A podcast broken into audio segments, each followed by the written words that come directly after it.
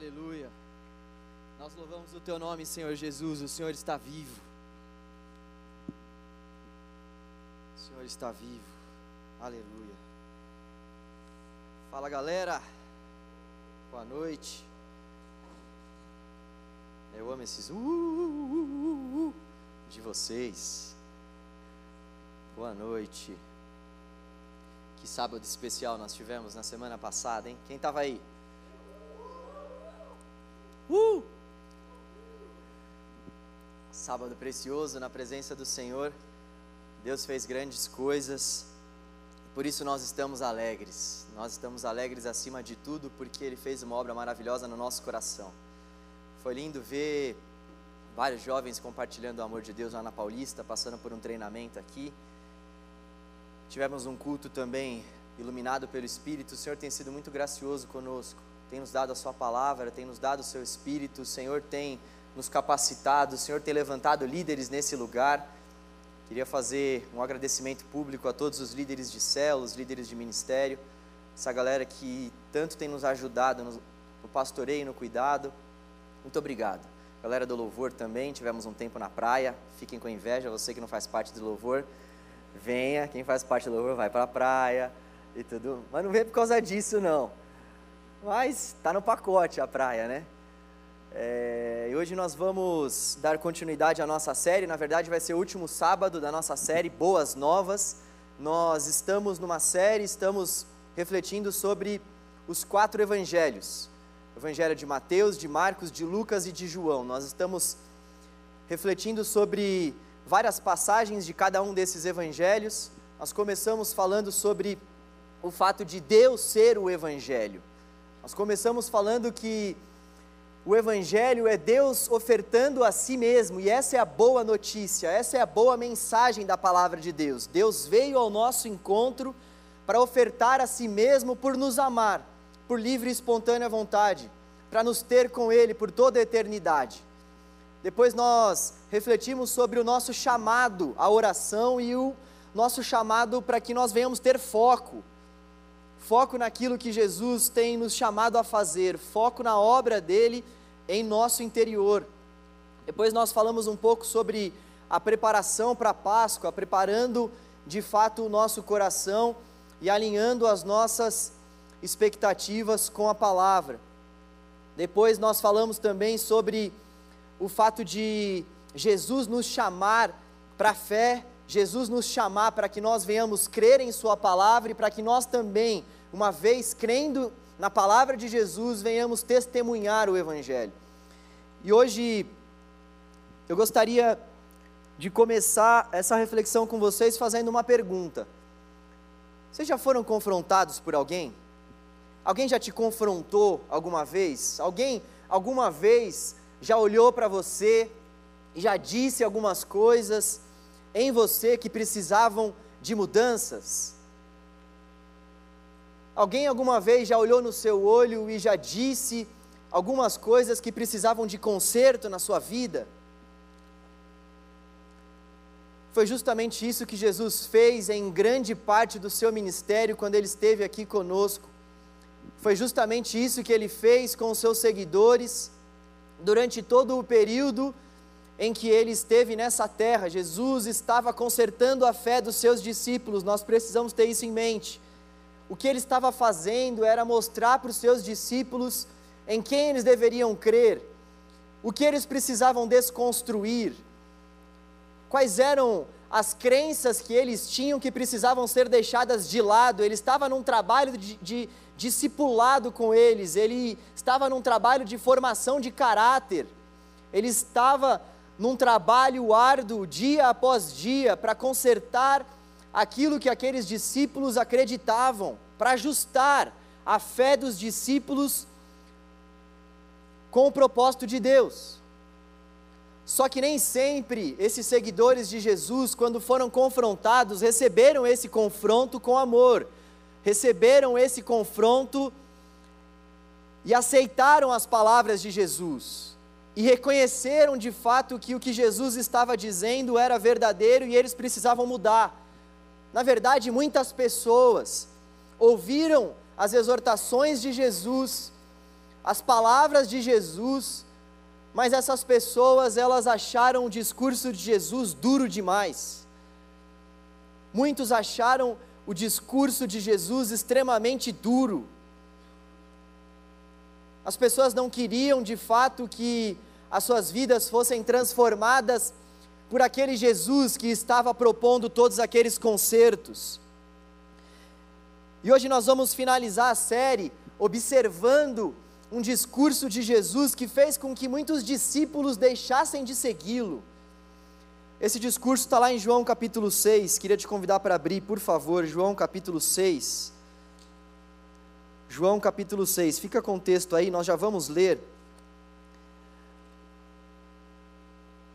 Estamos diante de um discurso de Jesus que, como eu disse, fez com que muitos discípulos deixassem de segui-lo, mas antes de nós termos acesso a esse discurso, antes de nós lermos o discurso, é importante a gente entender o que já havia acontecido até Jesus proferir essas palavras aos seus discípulos.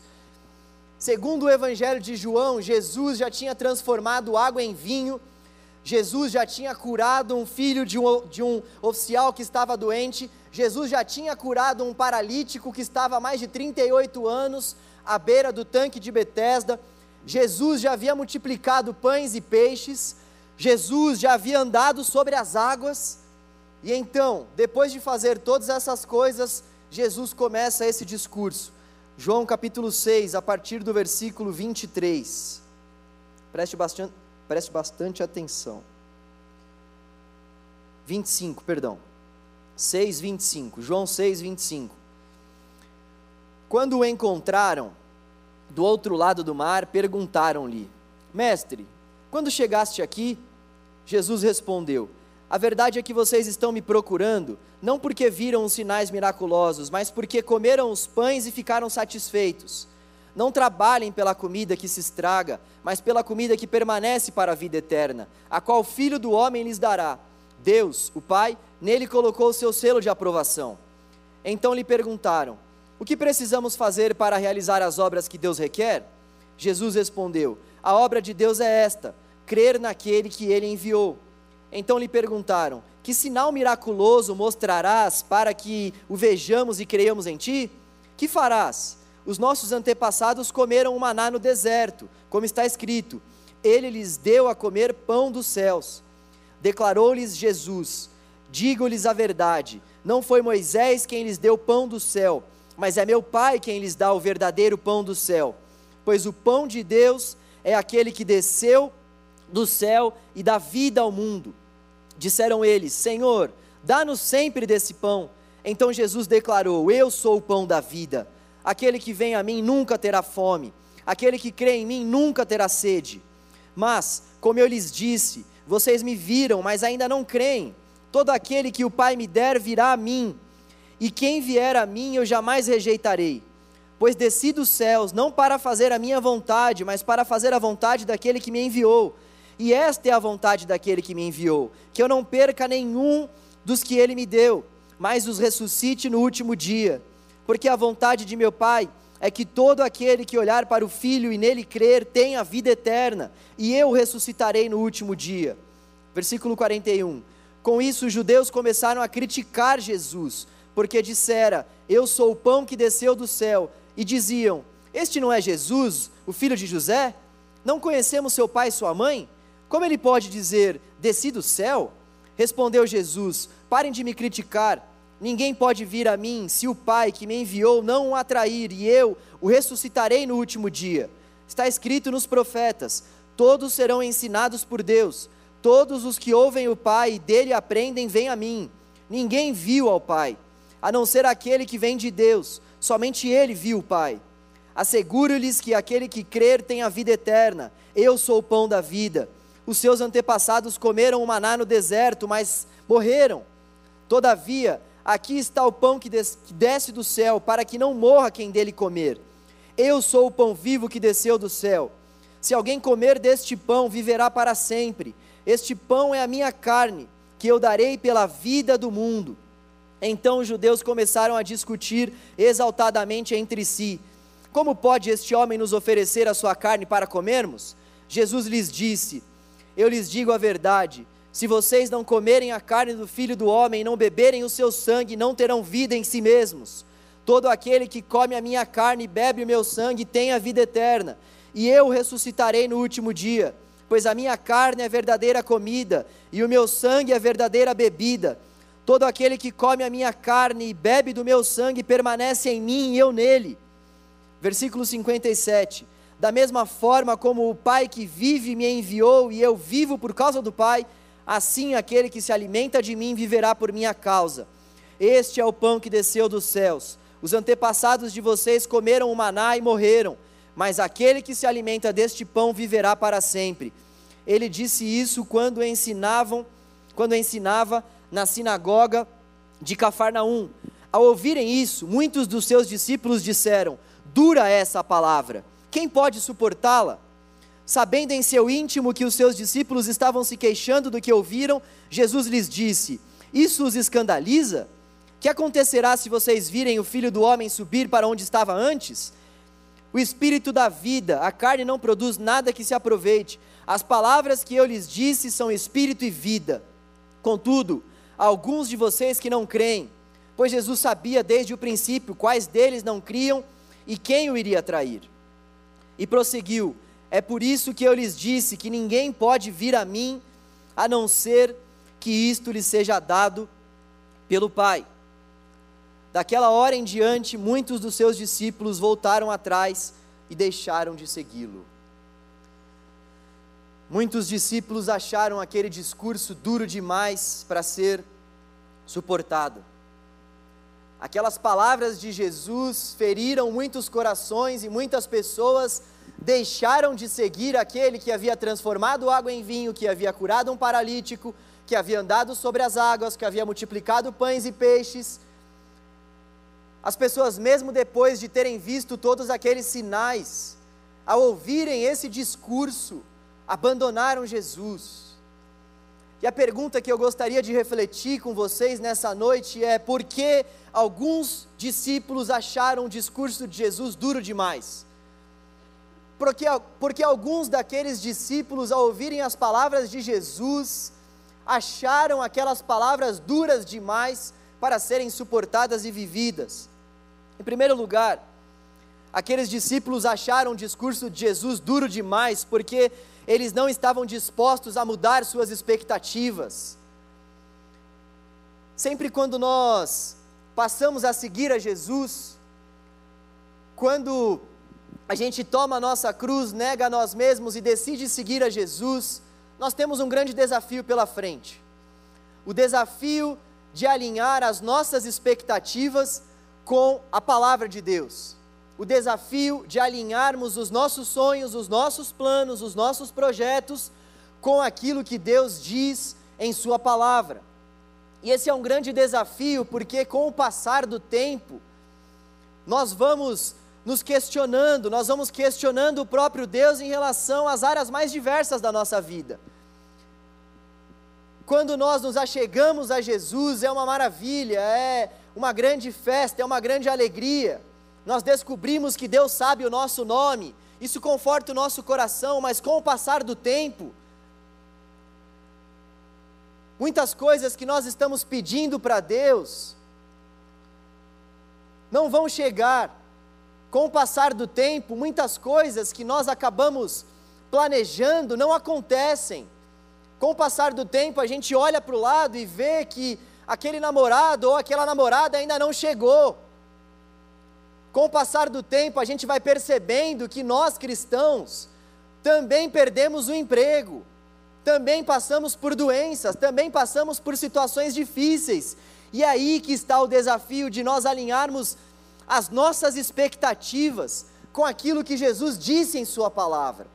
É aí que está o desafio de nós continuarmos a seguindo a Jesus, ainda que as nossas expectativas não estejam sendo supridas por Ele, porque afinal de contas, porque afinal de contas nós somos os servos e não ele. Porque afinal de contas, quem somos nós para murmurar contra aquele que nós dizemos ser o Senhor da nossa vida? Porque afinal de contas, quem somos nós para propor as expectativas para um Deus soberano que sabe quando um fio de cabelo cai da nossa cabeça. Ou melhor, sabe quantos fios de cabelo nós temos na cabeça e sabe quando uma folha cai de uma árvore. Poxa vida, viu? Podia ter ido dormir sem essa, viu?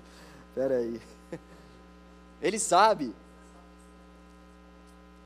Ele sabia também que eu ia errar isso. Saí bem, né? Ele sabe de todas as coisas. Aqueles discípulos estavam com as expectativas totalmente erradas. Jesus diz no versículo 26: A verdade é que vocês estão me procurando, não porque viram os sinais, mas porque vocês querem mais comida. Em outras palavras, o que Jesus está dizendo para eles é: a verdade é que vocês estão me procurando, porque vocês estão preocupados com aquilo que eu posso dar a vocês. Aqueles discípulos estavam seguindo a Jesus não porque queriam ouvir os ensinamentos dele, ou até mesmo praticar os ensinamentos que Jesus estava falando, eles estavam querendo mesmo aquilo que Jesus podia dar a eles. Aqueles discípulos não estavam interessados em um salvador de pecados, mas eles ficaram definitivamente impressionados com o operador de milagres. Como é desafiador para nós alinharmos as nossas expectativas com a palavra de Deus, mas como isso é necessário. Qual o nosso real interesse quando nós procuramos a Jesus? Você já fez essa pergunta? Qual o nosso real interesse quando nós procuramos a Jesus? Qual o nosso real interesse quando nós buscamos a Jesus? Qual o nosso real interesse a partir do momento que nós nos tornamos seguidores de Jesus, o que nós estamos querendo da parte de Jesus? Será que você já realmente parou para pensar nisso? O que você vem fazer aqui, nesse lugar? O que nós venhamos, o que nós estamos fazendo aqui ao longo de todos os nossos sábados? Que tipo de fé nós temos tido no Senhor? São perguntas que nós precisamos fazer porque responder essas perguntas vai fazer com que a gente consiga alinhar as nossas expectativas com a palavra. O nosso coração não, não pode, de, de forma alguma, estar naquilo que Deus pode nos dar. O nosso coração, as nossas expectativas não podem estar voltadas de acordo com aquilo que Deus pode nos oferecer. O nosso coração precisa estar focado e pautado naquilo que Deus é, em quem Deus é. Talvez você já deve ter ouvido essa frase ou esse ensinamento muitas vezes, mas eu gostaria de te convidar, com a ajuda do Espírito Santo de Deus, a sondar o seu coração e ver de fato em qual área da sua vida que as suas expectativas estão se frustrando porque você está querendo que Deus faça aquilo que você quer que Ele faça e não as expectativas dele, não com que as expectativas dele se cumpram. Ouvirmos que nós precisamos adorar a Deus e nos relacionarmos com Deus, não por causa daquilo que Ele pode nos oferecer, mas por causa de quem Ele é, é um grande desafio para nós. É um grande desafio para nós, porque, como eu falei, nós vamos passar por situações extremamente angustiantes. Nós vamos perder o emprego muitas vezes nós vamos esperar por algo que não vai acontecer no nosso determinado tempo. E o que nós vamos fazer diante dessas situações? O que nós vamos fazer se Jesus não multiplicar mais nenhum pão e nenhum peixe? O que nós vamos fazer? Nos conformarmos com a vontade dele, que é boa, perfeita e agradável, ou nós vamos dar o nosso jeito, ou nós vamos achar essa espera dura demais, ou nós vamos achar o, o, o discurso de Jesus duro demais. O que nós estamos fazendo enquanto aquilo que nós temos pedido ao Senhor ainda não chegou? Será que nós temos esperado confiantemente no Senhor ou será que nós temos feito do nosso jeito, feito da nossa forma? Quando o nosso coração está naquilo que Deus pode nos dar, o discurso de Jesus acaba sendo duro demais para nós. Em segundo lugar, muitos daqueles discípulos consideraram aquele discurso duro, porque Jesus desconstruiu aquilo que eles acreditavam. Eles já tinham muitas crenças em seus corações, eles já estavam com o pacotão da fé formado. E Jesus, no seu discurso, começou a desconstruir uma série de crenças. Jesus desconstruiu aquilo que eles tinham como tradição, como raiz. Jesus fez isso de propósito. Jesus foi mexer justo com Moisés, que para os judeus era um homem extremamente usado por Deus, uma referência. Moisés foi aquele que recebeu a lei. Moisés era um nome sagrado para qualquer judeu. Eles criam que Moisés tinha dado a eles o verdadeiro pão do céu. Eles criam que o maná era o pão do céu e não Jesus, e eles não estavam dispostos a abrir mão dessas crenças. Eles estavam encarando o pão como algo físico, eles não estavam se atentando para a realidade espiritual que Jesus estava mostrando para eles. Por isso, justamente, que eles estavam pedindo mais pão. Por isso que eles estavam querendo com que a fome física deles fosse saciada. Jesus estava falando sobre um outro tipo de fome, a fome espiritual que eles deveriam ter. Fome essa que poderia ser suprida somente pelo próprio Cristo, que é o pão da vida.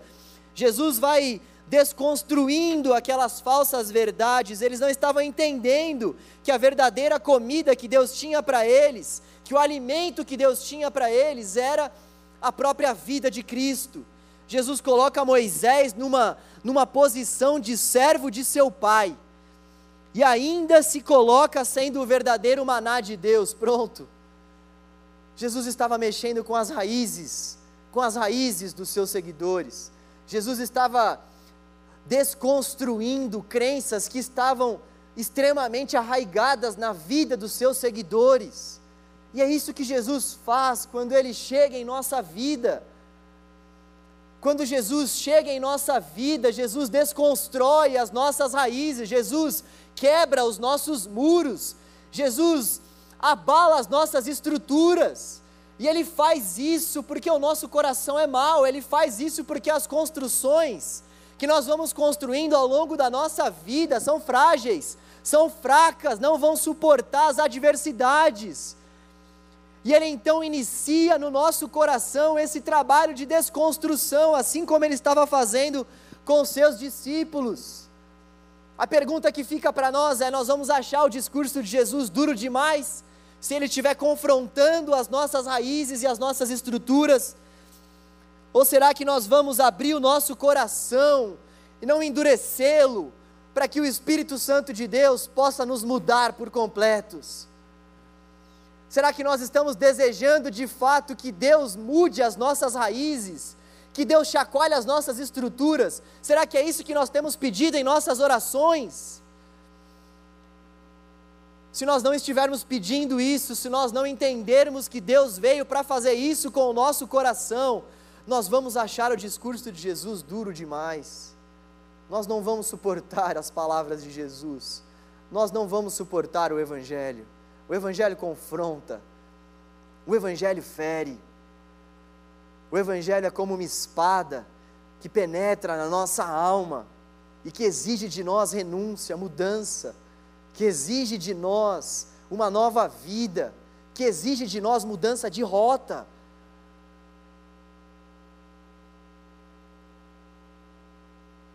O discurso de Jesus será duro demais para todos aqueles seguidores dele que não desejarem olhar para dentro de si, não desejarem orar assim como o salmista: cria em mim, ó Deus, um coração puro, me dá um espírito firme. Veja, Deus, veja os meus caminhos, Senhor, sonda, Senhor, sonda o meu coração, sonda os meus caminhos, vê se há em mim algum caminho mal, guia-me pelos teus caminhos eternos se essas orações não estiverem na nossa mente, na ponta da nossa boca, nós vamos achar o discurso de Jesus duro demais. Quando será que foi a última vez que nós abrimos mão de algo que já tínhamos criado raízes, que já tinha criado raízes no nosso coração por causa do Evangelho? Quando será que foi a última vez que nós abrimos mão de algo que já tinha criado raízes no nosso coração e que nós sabíamos que estava confrontando o Evangelho? Quando foi a última vez que nós renunciamos a algum desejo nosso para que nós pudéssemos cumprir com os propósitos e com a vontade de Deus? Se nós de fato dizemos que amamos o Senhor, a próxima pergunta que nós precisamos fazer a cada um de nós é: o que eu tenho sacrificado por esse amor? O que eu tenho sacrificado em favor desse amor que me alcançou? Galera, nossa vida precisa ser uma vida de renúncia, a nossa vida precisa ser uma vida de conserto diário. E eu não falo isso como alguém que está numa posição elevada em relação a qualquer um de vocês aqui, eu falo isso de maneira horizontal. Não é algo fácil, mas esse é o convite, ou melhor, essa é a ordem do Evangelho para nós. Nós devemos alinhar as nossas expectativas com a palavra de Deus e nós devemos desejar esse conserto da parte de Deus, porque o conserto de Deus gera vida em nós. E nós contamos com a ajuda do nosso principal auxiliador, o próprio Deus vive em nós e nos ajuda a combatermos os nossos combates, a guerrearmos as nossas lutas. O próprio Deus vive dentro de nós de modo a nos ajudar na nossa caminhada. É necessário que nós venhamos lutar. Uma das principais marcas de um cristão, uma das principais marcas de uma pessoa que segue a Jesus, existe uma marca principal que precisa ser encontrada na vida dessa pessoa que diz seguir a Jesus, e essa marca é a luta contra o pecado. A luta contra o pecado. Se nós seguimos, se nós seguimos a Jesus, o que nós precisamos nos perguntar é: contra quem eu estou lutando? Quais são as lutas que eu tenho travado para que os meus pecados sejam confessados e largados?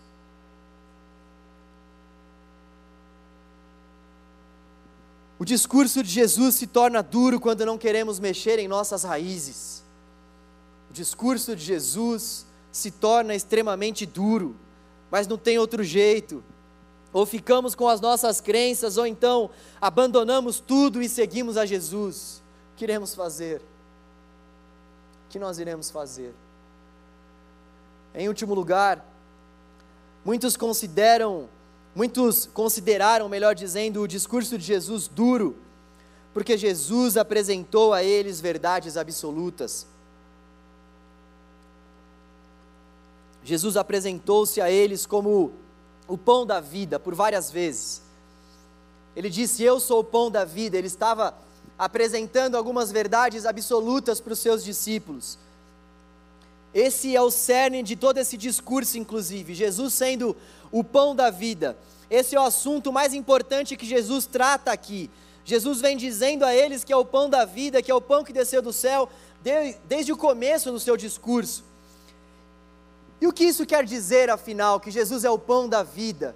O que quer dizer que eles vão ter que, de fato, beber do sangue e comer da carne de Jesus? Isso quer dizer que eles deveriam crer no Senhor Jesus a ponto de entregar a sua vida a Ele, que eles deveriam crer no Senhor Jesus a ponto de abandonar todas as suas estruturas de crença, todas as suas expectativas, Dizer que Jesus é o pão que desceu do céu é dizer que Jesus é o único que pode nos alimentar espiritualmente, de modo a saciar os vazios do nosso coração. Dizer que Jesus é o pão do céu é dizer que o nosso coração tem um vazio que só pode ser preenchido por Ele. Ele é o alimento que nós devemos buscar. Ele é aquele que nos leva até Deus. Ele é o próprio Deus em pessoa que veio morrer por nós entregar a nós, em favor de nós, o seu corpo. Ele é aquele que veio sofrer na mão daqueles romanos, mas ele fez isso amando do próprio Deus, por conta da vontade do próprio Deus. E esse mesmo Jesus diz que todos aqueles que desejam segui-lo devem devem beber do seu sangue e comer do seu corpo. Que discurso sério! Que discurso contundente e claro. Nós precisamos crer na obra de Cristo. Nós precisamos acreditar que aquele sangue foi derramado na cruz, em nosso lugar. Nós precisamos confiar que o corpo que foi moído naquele madeiro, que a morte que Jesus teve naquela cruz, que toda obra que foi feita no Calvário, nos traz vida e vida em abundância. Nós precisamos acreditar com todas as nossas forças, com todo o nosso entendimento, com toda a nossa alma, que Jesus é o verdadeiro alimento que pode suprir a nossa fome. Que não adianta nós procurarmos em nenhum, nenhum outro lugar, não adianta fazermos viagens, não adianta buscarmos em relacionamentos, não adianta buscarmos em faculdades, em trabalhos, aquilo que nós só vamos encontrar naquele que é o pão que desceu do céu e tem poder para saciar toda a nossa fome e toda a nossa sede. É Jesus o pão que desceu do céu. Uma outra verdade que Jesus apresentou para eles, uma outra verdade absoluta é que Jesus veio de Deus, ele disse isso no versículo 46. Deus o enviou, e aquilo era algo muito complicado para aqueles judeus acreditarem. Como assim? Se aí não é o filho de José e Maria? Eles não conseguiam acreditar nessa verdade absoluta. Eles também não conseguiam acreditar que a carne de Jesus é a verdadeira comida e o seu sangue a verdadeira bebida. Eles não conseguiam acreditar que Jesus haveria de se entregar a si mesmo para que todos eles tivessem vida. Aquilo era duro demais para eles acreditarem. Aquela era uma verdade que eles não estavam dispostos a crerem. Nós temos vivido numa geração onde cada vez mais as verdades do Evangelho têm sido confrontadas e têm sido deixadas. Nós temos vivido num mundo extremamente secularizado, que coloca às margens da sociedade todos aqueles que dizem ter verdades absolutas e todos aqueles que dizem crer em verdades absolutas. Nós vivemos nesse mundo relativizado, aonde as verdades são construídas de acordo com as nossas próprias concepções e de acordo com o nosso próprio prazer. Se isso te faz bem, então isso é uma verdade. Se isso te faz bem, então prossiga. Essa é a doutrina que impera nessa era secular que nós vivemos, e é importante, é imprescindível com que todo seguidor e toda seguidora de Jesus venha discernir que o Evangelho vai na contramão dessas falsas verdades que o Evangelho vai na contramão dessas mentiras, que o Evangelho apresenta uma só verdade. Há só um pão que desceu do céu, há só um caminho, há só uma verdade, há só uma vida, há só uma porta. E a nossa fé, galera, vai ser extremamente chacoalhada, a nossa fé vai ser confrontada. E se nós não permanecermos com os nossos pés fincados na palavra, nós vamos achar o discurso de Jesus duro demais, religioso demais. Nós vamos achar que os ensinamentos que são propagados nas igrejas são duros demais, são antiquados demais. E já tem muitas pessoas que estão abrindo mão da fé por acreditarem nessas mentiras, por se deixarem levar por não desejarem de fato alinhar as suas expectativas com a verdade imutável do Evangelho. Podem passar os céus e a terra, podem passar os governantes, podem passar as faculdades e as gerações, a palavra de Deus jamais passará. O mundo pode passar, mas a palavra de Deus vai permanecer sendo viva, eficaz, verdadeira. Esse texto é verdadeiro, foi por ele que milhares de homens e mulheres entregaram a sua vida e é por Ele que nós devemos entregar a nossa vida se preciso for. A palavra de Deus é a verdade. A palavra de Deus é a verdade. Ele é o pão que desceu do céu. E esse discurso não é duro. Esse discurso é libertador. Esse discurso, por mais que seja confrontador, é um discurso que nos traz vida. É um discurso que nos traz vida. Esse discurso, por mais que possa nos chocar e fazer com que as nossas estruturas venham morrer, é um discurso segundo a palavra de Deus, porque todos aqueles que decidem seguir a Jesus precisam morrer primeiro.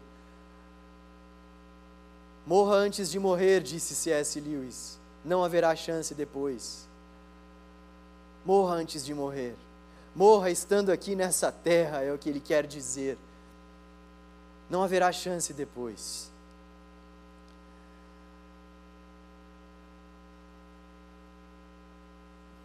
E depois de todo aquele discurso, Jesus vira-se para os seus discípulos e diz: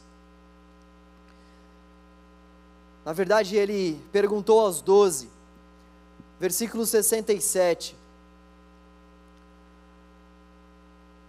Vocês também não querem ir? Simão Pedro lhe respondeu: Senhor, para quem iremos? Tu tens as palavras de vida eterna. Nós cremos e sabemos que tu és o Santo de Deus. Então Jesus respondeu: Não fui eu que os escolhi, os doze. Todavia, um de vocês é um diabo, um adversário. Ele se referia a Judas, filho de Simão Iscariotes, que, embora fosse um dos doze, mais tarde haveria de traí-lo. Versículo 66 nos diz que daquela hora em diante muitos seguidores de Jesus o deixaram, e no sentido original o que isso quer dizer é que voltaram às coisas que tinham deixado para trás. Haviam muitos discípulos que haviam voltado para pegar as coisas que eles tinham deixado para trás. E Jesus se vira para os doze e pergunta a eles: Vocês também não querem voltar para trás? Vocês também não querem olhar para trás e pegar aquilo que vocês deixaram antes de me seguir. Simão Pedro, iluminado pelo Espírito, faz uma das declarações mais lindas de, todas as, de toda a Escritura: Senhor, para quem nós iremos? Aonde nós vamos, Senhor? Aonde nós vamos buscar alimento, Deus? Aonde nós vamos buscar suprir os vazios das nossas almas? Quem poderá suprir o vazio existencial que toma conta de nós.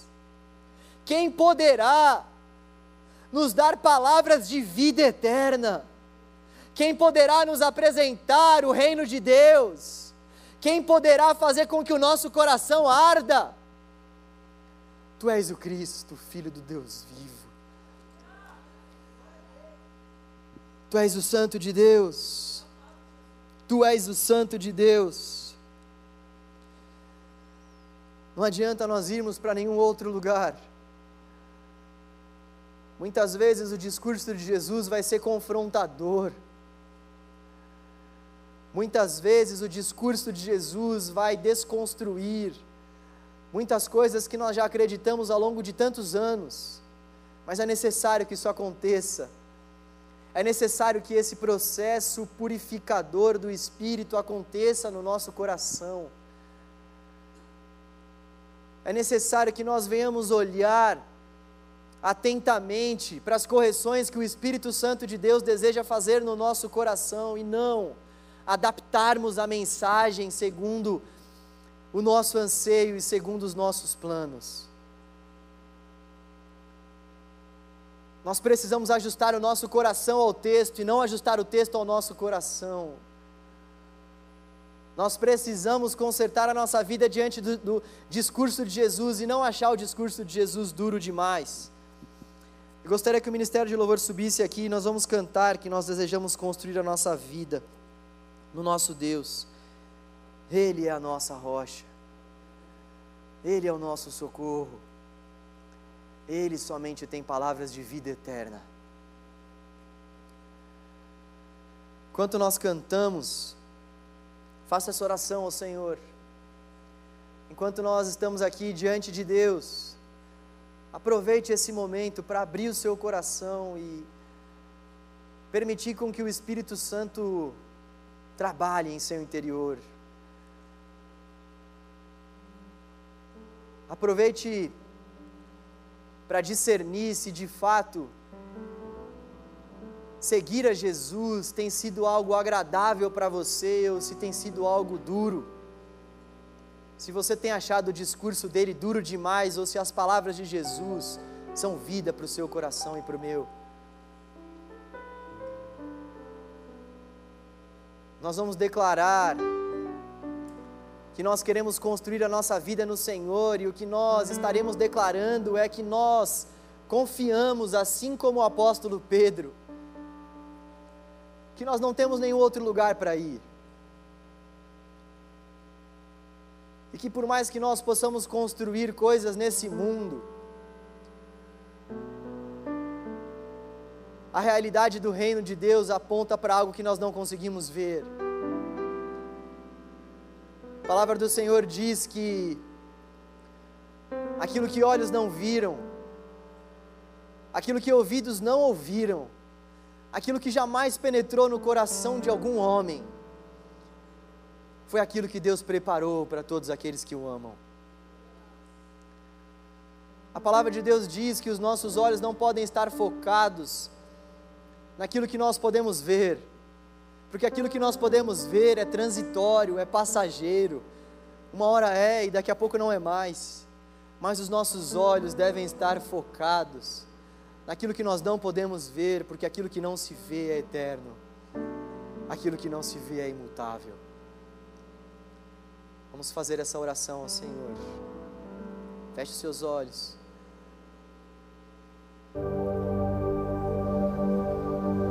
Nós te amamos, Senhor. Nós queremos cantar essa verdade ao Senhor mais uma vez e te pedir para que o Senhor mude o nosso coração.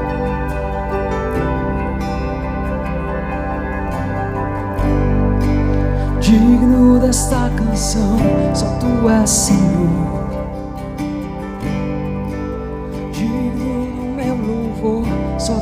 Senhor,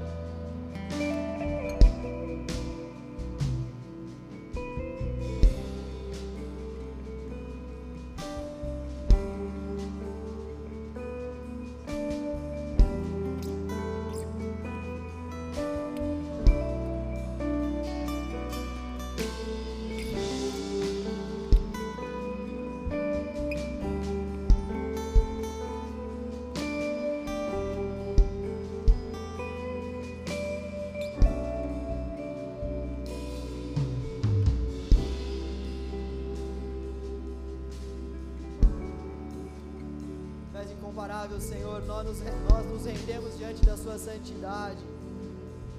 Nós nos prostramos diante da Sua majestade, Deus. Oh Deus, nós não queremos ser como aqueles discípulos que acharam o discurso do Senhor duro demais. Nós queremos, ó Deus, que o Senhor, por meio do Seu Espírito, ajuste as nossas expectativas à realidade da Sua palavra. Oh Deus, nós queremos que por meio do Seu Espírito, o Senhor confronte a nossa fé, abale as nossas estruturas,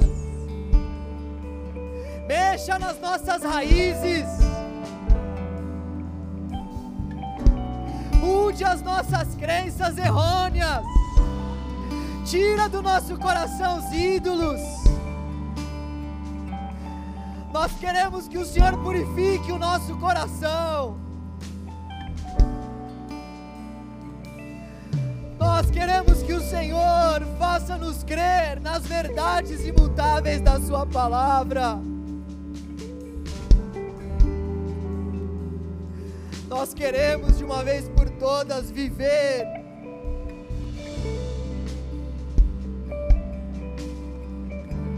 alicerçados na construção que o Senhor tem para nós, Deus. Tu és o construtor, Tu és o supremo construtor. Ajuda-nos a descansarmos na certeza de que o Senhor sabe o que faz. Ajuda-nos, Deus, é o que nós te pedimos, Senhor. Em nome de Jesus. Em nome de Jesus. Amém. Graças a Deus. Vamos aplaudir ao Senhor. Ele é digno, Ele é fiel, Ele é bom, Ele sabe cuidar de nós. Deus possa abençoar a sua vida. Antes de nós encerrarmos, eu queria dar três recados para vocês. Primeiro recado: nós preparamos uma cantina maravilhosa para vocês aí fora. Como todos sabem, nós estamos aí em meio às inscrições do nosso acampa.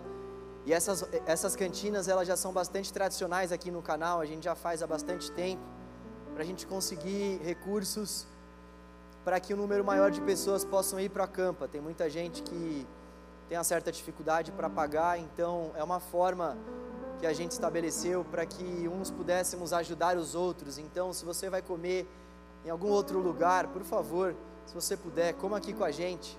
Você vai gastar o seu dinheiro no Habib. Gente, Habibs da Azia. Habibs dá enjoo. Eu não posso falar as outras coisas que, né, porque eu estou no púlpito, mas você entendeu. Habibs não é legal. McDonald's então nem se fala, promoções que não tem nada a ver com a nossa realidade, com a nossa vida. Uma batata horrível. E o Burger King, muito atrás de tudo e de todos, por favor. Jerônimo nem se fala. Quem é Jerônimo, gente? Que nome é esse? Isso é nome de restaurante, isso é nome de lanchonete, por favor, nos ajude. Depois desse apelo, eu sei que você vai comer uns 10 dogs. A gente vai mudando o cardápio, tá? Também tem cardápio para os vegetarianos, é? Nós pensamos em vocês também. Por isso, gasta uma grana aí com a gente. O outro recado é em relação às inscrições do nosso acampa. Hoje é o último dia para você que quer pagar em até quatro vezes sem juros no cartão. Isso aqui está melhor que Casas Bahia. Gente, o valor está super, super de boa, no sentido de que a gente não está colocando nada além realmente dos nossos custos, tá? Nós estamos colocando, assim, o talo mesmo para que todos consigam ir. As coisas subiram muito, você que paga boleto sabe disso. As coisas subiram bastante e a gente está colocando um preço realmente para todos conseguirem ir. E por favor, faça um esforço para ir. Se você não tiver condições, procure o pessoal da sua célula. Se você realmente também não tiver condições, pode me procurar, eu vejo que eu consigo fazer por você. Mas não deixe de ir, tá bom? É um apelo que eu faço a vocês. Deus se manifesta sempre de forma muito graciosa nesses acampamentos. A gente se desprende de muitas coisas e Deus sempre faz manifestações grandiosas quando nós estamos reunidos nesse tipo de evento. Então, por favor, não deixe de ir. Eu tenho certeza que Deus vai falar ao seu coração. E eu também queria deixar um apelo aqui para você que ainda não faz parte de uma célula, por favor, procure um dos nossos líderes de célula. Por favor, fiquem em pé, líderes de célula, por gentileza. É sempre bom divulgar as nossas células. Olha só que galera maravilhosa que está pronta para receber vocês. Então, por favor, eu espero que você não somente aplauda, mas vá na cela deles. E não ache esse discurso duro demais. É para o seu bem. Vá para uma célula, vá para um pequeno grupo. Muitas coisas o Senhor tem feito através desses pequenos grupos. Lá você vai conseguir ser acompanhado. Lá você vai chorar o choro com outras pessoas, chorar o choro de outras pessoas. Lá você vai compartilhar oração, testemunho, vida. Essa vida em comunidade, ela é maravilhosa e eu queria realmente que nós vivêssemos isso aqui no canal. Então procure uma célula. É isso aí. Chega de recados por hoje. Que Deus abençoe a sua vida. Que Deus te dê uma ótima semana. Amanhã nós teremos quatro cultos: 8, 10 e meia, 17, 19 e 30. Se você estiver na pegada, venha. Tá bom? Valeu, valeu. Deus abençoe.